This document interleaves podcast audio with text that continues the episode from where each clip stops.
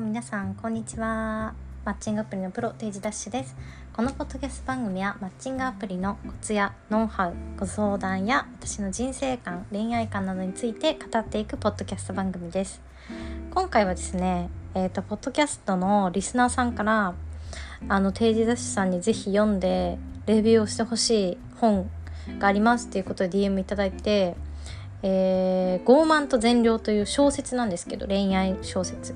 を読んだのでそちらの感想をお答えしていきたいなと思います。今までねあの本おすすめの本を教えてほしいとかはあったんですけど なんか課題図書的な感じに出されたのは 初めてだったので一応買ってまあなんか興味なかったら私結構本買っても初めの方とか目次とか興味ある分だけ読んでいやこれちょっと読むほどじゃないなって思ったら結構読まないこと多いんですけどこちらはねあの全部読みました。なので、え今回は「傲慢と善良」えー、書いた方は辻村、えー、水木さん。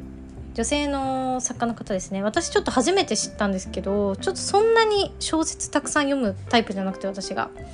なのであのすごく有名な方です。のまあ、恋愛というか婚活に関する本でしたね。こちらのレビューをしていきたいと思います。先にお知らせですが私あの定田日記というねあの有料のいわゆるメルマガの配信のサービスを始めました。私の SNS ではね言えない話だったりとか日記が 週に2日以上あの1000文字以上の日記がねあの届くサービスやっております。興味がある方はインスタグラムのハイライトにまとめているのでツイッターにも載せましたが是非そちらから入会してください。ということでねあの感想を話していきたいと思います。えっと、先にね、あの、これからもう読んだよっていう人は多分そんなにたくさんいないと思うんですよ。で、えー、っと、あ、気になって、あ、ちょっと読みたいかもっていう人にネタバレしない程度に先に、まあ、どんな感じだったかっていう感想とか紹介をしますね。で、その後ネタバレ含んで、あの、感想をお伝えしたいなと思います。でまずこの本はね、えー、確か調べた限りだと、えー、40万部売れてるらしくてもともと単行本だったのが文庫本に出てるんですよ。で私は文庫本買ったんですけどまあすごい人生で一番刺さった恋愛小説だったっていうまあ帯が書かれていてあだからそんなにすごいのかなみたいな感じに思ってでレビューとかも結構、まあ、評価が高い Amazon のレビューとかかなって思って読んで私も最後までは読んだんですけど、まあ、ちょっと正直うんなんだろう面白かったかと言われるとあの小説としての面白さは正直あんまりなくて私は。まあ、なんでかっていうとあこういう人いるよねっていう感じで終わったのであのストーリー的にはね多分わあびっくりっていうのが実はあるんですけど私的にはうんまあそうだよねみたいな感じだったっていう話なのとでも一方でどちらかというと小説としての面白みというよりかは、まあ、現代のねあの婚活をしている男女の心情だったりとか、まあ、こういう人はこうやって悩んでるっていう分析とかその見方みたいなのはあ本当にすごいなって思ったのであのぜひ気になる方はね読んでほしいなと。思います。まあえっ、と多分ねこれ売れてる理由とかまあ面白いと思う人はどういう人なのかっていうのを考えたんですけどあのそもそもねあの婚活っていうものとか、まあ、あとは恋愛リアリティショーってあれってもちろん「わ分かるこういう気持ち」とか「あこういうことあるよね」っていわゆる共感として見てる人もいると思うんですけどなんか意外とね結婚してる人とかあの全くそういう例えばじゃあ合コンだったりとか、まあ、マッチングアプリだったりとか結婚相談所とか婚活に無縁だった人がエンタメとしてあの見たい層っているんですよ。そういうのとか恋愛リアリティショー。あんまり恋愛してこなかったから恋愛リアリティショーで見たいみたいな。あの長く付き合ってきた人と結婚した人とか割とそうですよね。っていう層は割とすごい面白いんだと思います。まあ、あとは単純にこの出てくる登場人物のにすごい共感できるわ私もこういう悩みあるし客観的に見たらこうなんだとかわこういう人出会ったわっていうのをあの思える人で共感で、まあ、この二軸の人が多分割と層としては熱いと思うので日本の国内は。なんですごいあの売れたし話題にもなった本なのかなと思いました。で、えー、そうなんですよねあとそもそも私があの、まあ、これ見てあこういう人いるよなっては思ったんですけどあのまあこれすごい婚活の本だなと思っていてあの婚婚活してる人たちの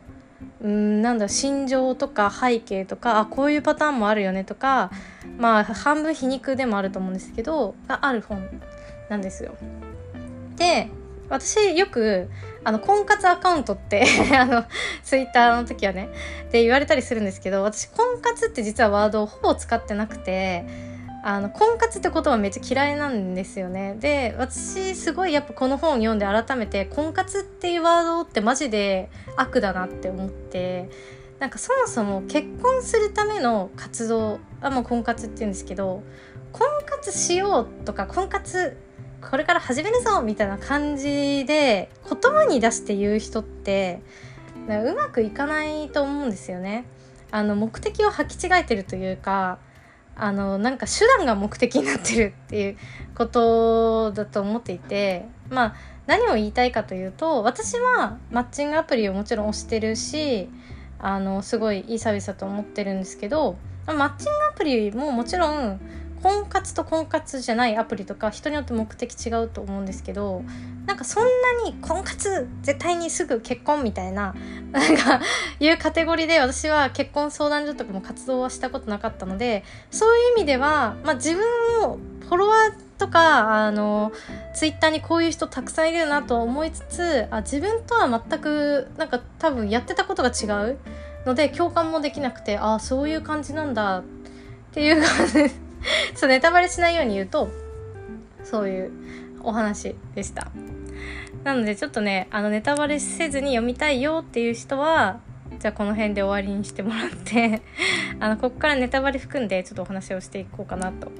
思います。なのでまあどういう話だったかっていうのをちょっと正直ぶっちゃけ言っちゃうんですけどまあでも知ってて読んでも面白いと思いますよ。まあ言っちゃうんですけどまず主人公のねマミっていう女性がいるんですよ。でこのマミっていう人が初め冒頭で、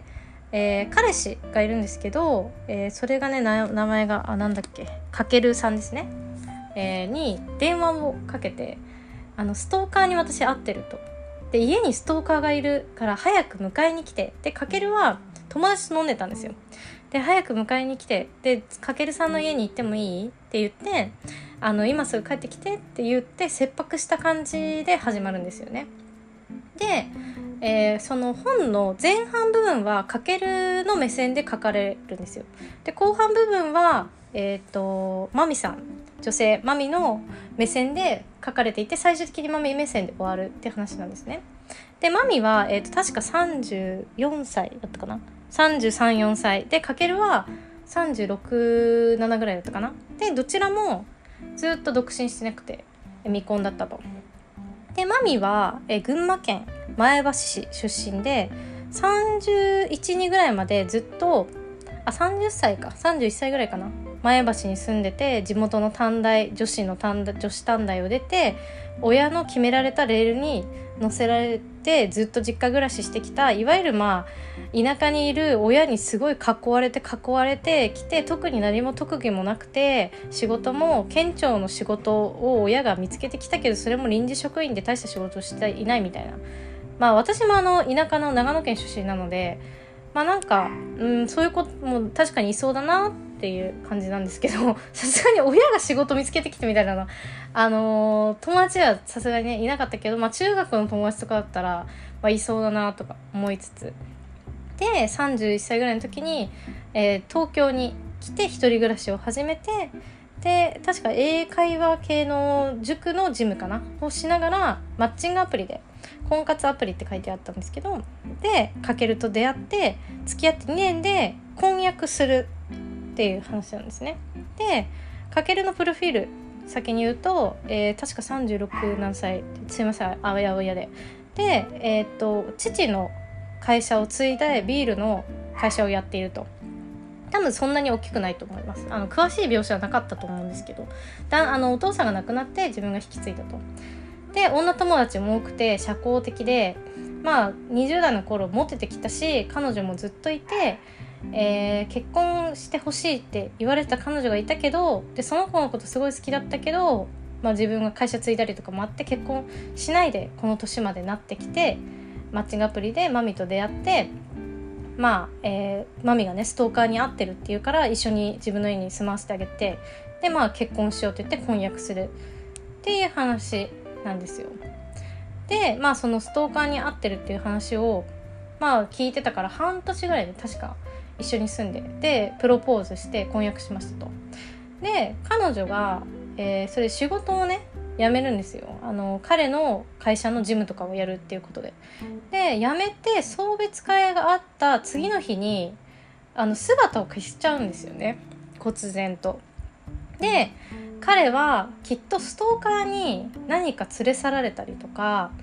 まあ危害加えられたり誘拐されたんだろうと思ってそのマミの親に言ったりとか警察にね行ってみるんですけどまあ、ね、そこでまあいろいろマミの過去について触れるんですよ。どういう子だったか。で自分の知らない部分がたくさん出てきて、まあ、警察にも事件性がないって言われて手がかりも何もなくて多分自分でいなくなったっていうのがだんだん分かってくるんですよ。で結果あのー、マミはね実はあこれは あれネタバレなんですけどあのストーカーはいなくて自作自演だったと。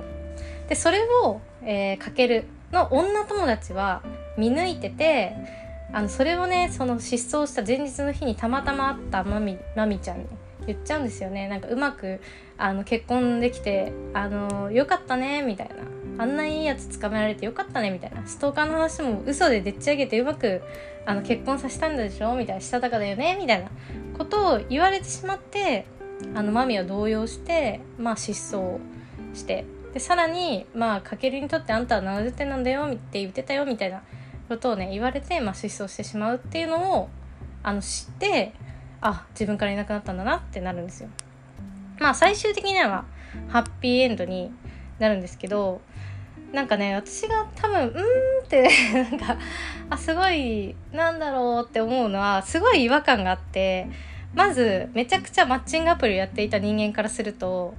あのこのかけるっていう男がねマミと付き合う理由がないんですよ。現実ではこの組み合わせって絶対ありえなくてまずマミっていう人は、まあ、前橋出身でずっと親に囲われて生きてきてで自分の仕事をねずっとしてきてみたいな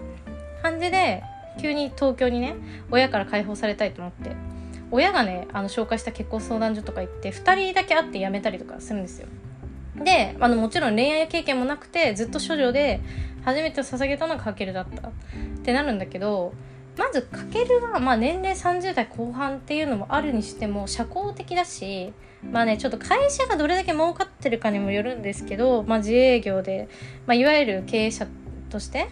やっていて女友達も多いってなったらわざわざ自分がね最後結婚するっていう相手をその地方から出てきてずっと20代も実家田舎の実家で暮らして親に囲われてきてで何も恋愛経験もなく男性から言い寄られたこともほぼないような人って大体想像できるじゃないですか。でだからといってじゃあ何か特技や特別な趣味や仕事ができるかって言ったらできないし話が面白いなんて言ったらそういうわけじゃなくてすごい控えめでいい子真面目でいい子っていう言葉ぐらいしか出てこないような女性っていう風に描かれてるんですけどそのかけの場合だったらもっと絶対いい女がアプローチしてくるし あのなんか理由がなければ付き合わないと思うんですよ。その誠実で素朴な感じがいい子だなって思ったって言ってもいやわかんないですよ。相当マミが巨乳だったかもしれないし あの顔がめっちゃ可愛かったからもしれないんですけどそうだとしたらいや絶対にねあのもっと恋愛できてると思うんですよ。だってそんなあの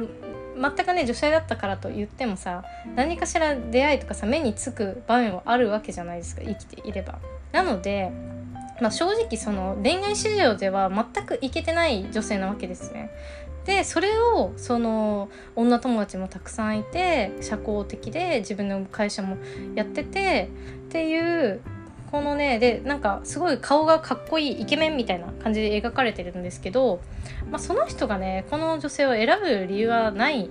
ですよね。あの現実はそんなに甘くないと。しあのまあ描写の問題かもしれないんですけど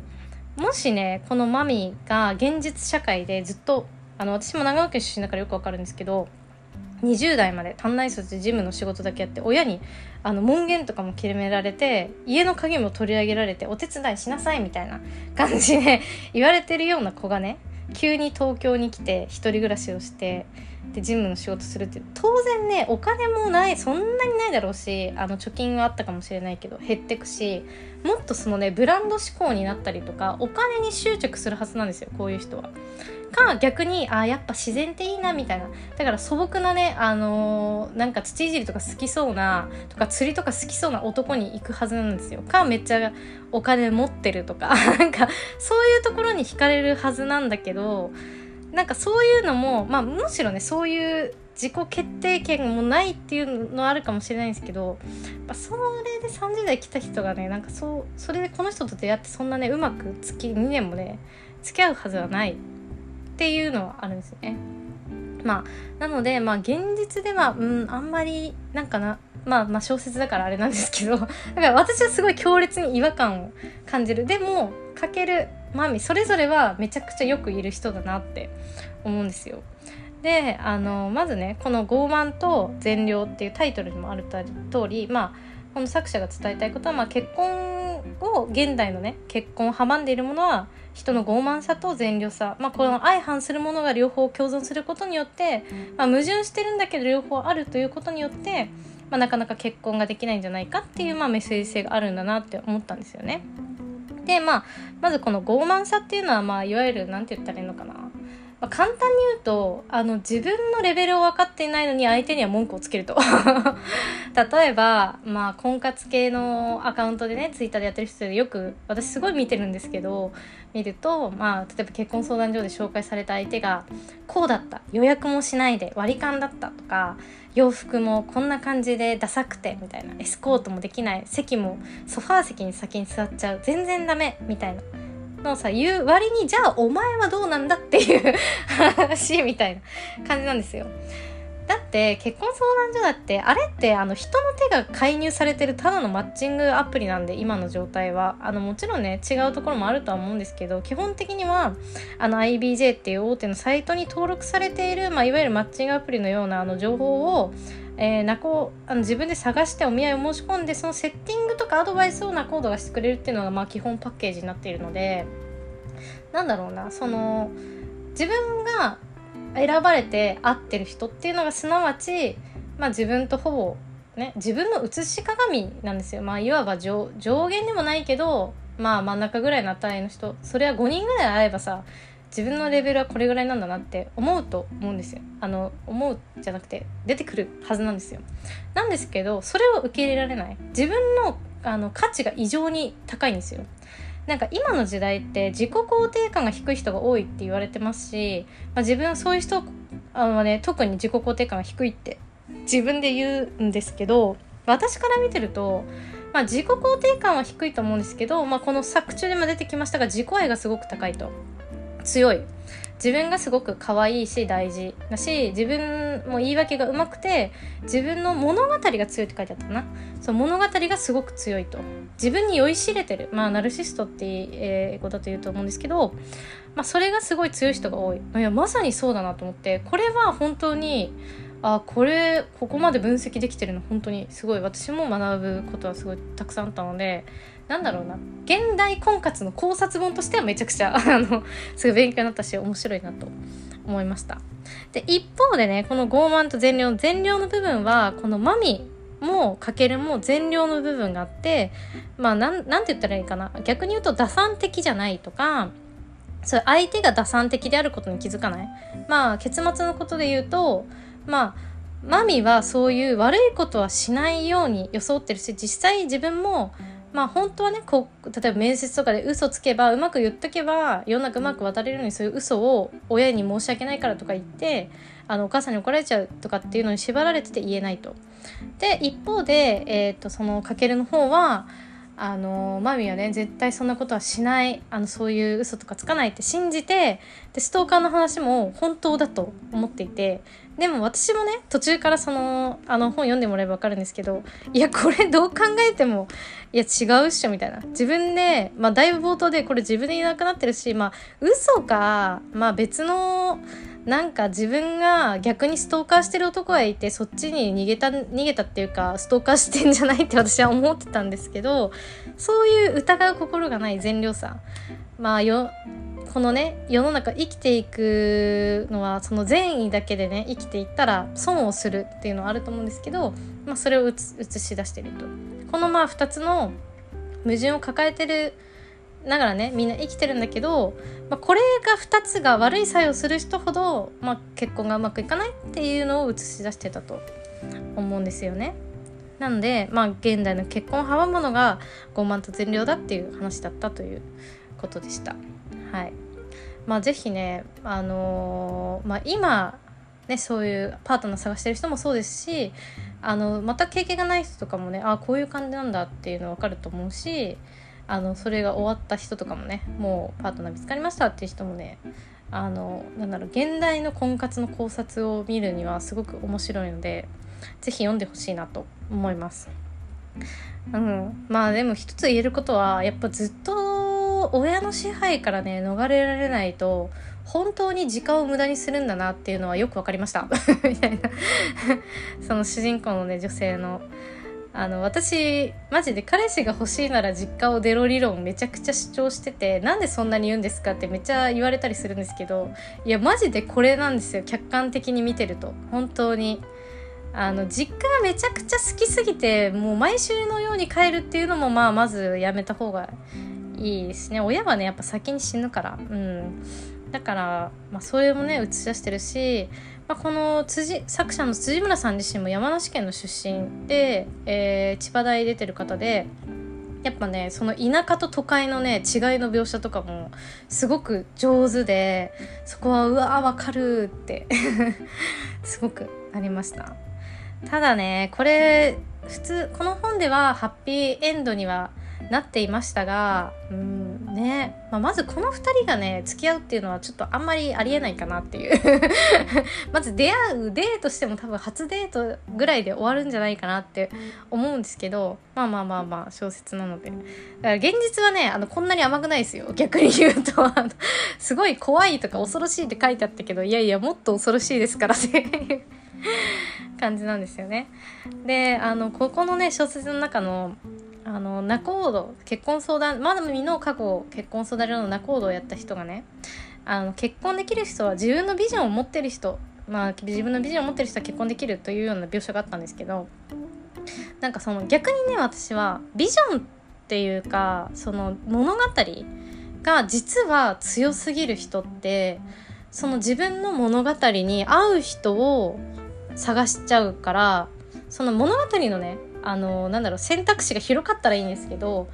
まあ、いわゆるそれこだわりが強い人って多分世の中でいると思うんですけどそれに合う人を探すからもう常に減点方式になっちゃうし絶対にねそういう人はねあの相手は現れないと思うんですよ。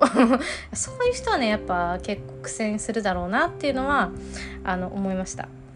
うん、やっぱビジョンというより自分のねレベルをねやっぱ分かるっていうのすごい大事だと思うんですよ。特にマッチングアプリだと。やっぱ自分のレベルを正しく認識してないといつまでたっても決められないしいい人と出会えないし、まあ、遊ばれて終わるとか付き合ってでも結婚はできないとかなんかいまいちまあこの作中も出てくるけどピンとこないっていうのはね自分のレベルを分かっていない人は言うことだと思うんですけど、まあ、ピンとこないっていうことになっちゃうと思うんですよ。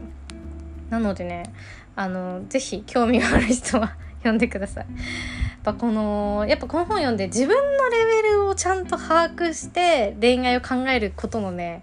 重要性がすごい感じました。うんまあ、その善良さをうまく使うっていうのはその恋愛のいわゆるテクニック的なことだと思うので、まあ、割となんか訓練したりとか私の発信とかで直せるなって思っ改善できるなと思ったんですけど、まあ、いわゆる自分の値を把握するレベルを把握するっていうのは、まあ、いわゆる傲慢さに間違えると傲慢さにつながると思うんですけどこれってめちゃくちゃ個人によるし自分だけじゃ分かんないからすごい難しいなと思ってでも最近考えてるのはなんか自分の情報とか写真とかを登録したらあのあなたはなんか AI とかであなたはこれぐらいのレベルの人と結婚できます みたいな。なんかそういう診断みたいなやつ。あなたはなんかいわゆる恋愛偏差値なんですみたいな。例えばじゃあ60ですとか言われて。だから60から70の人とあ60から63の人とはあの、結婚できる可能性がありますみたいな。で60からあ 70, 70までの人だったら付き合える可能性はありますみたいな。でも結婚は無理ですみたいな 感じののがなんか出てきたらめっちゃ面白いなって最近この本ね読む前から実は考えてていやこれマジ作るべきかなって思いました。やる気が出た。あのどうやって作ろうかなっていうのはちょっと今めちゃくちゃ考え中なんですけどももしあそれいいよねって思った人がいたらあの何かメッセージください DM そうもともと私その恋愛のパーソナルトレーニングみたいなのをやろうかなって思ってもうね全て構想はねって準備はしてリリースする前まで来たんですけどやっぱねなんか違うとかあと私がそんな何人も対応できないから受けたとしても月に本当できても10人20人しか解決できないって思ったらいちょっと少なすぎるなと思ってなんかもっと違う仕組みでできないかな、まあ、常にそれを考えていて先にやるべきはもしかしたら自分のレベル診断恋愛レベル診断なのかもって ちょっとより本を読んで思いました。とおすすめしてくださった方ありがとうございます。ということでねちょっと読んでない人は何のことやらってことになったかもしれないんですけど私ちょっとレビュー感想を言うの初めてだったのであの本でちょっと自分がちょっとうまく喋れたかわからないんですけどあのもし感想とかあったらあの読んだよって人もいたらあの感想もらえると嬉しいです。えっ、ー、と、最後にお知らせ、私、Twitter、あとは Instagram、TikTok、YouTube もやっておりますので、ぜひそちらもフォローお願いします。あと、毎月ね、あの、完全審査制のパーティー、テイダナイトという、えー、パーティーも開催しておりまして、こちらはね、7月の22日とね、28日開催予定です。あの、ぜひお気軽に応募してください。では、それではまた次のポッドキャストでお会いしましょう。バイバーイ。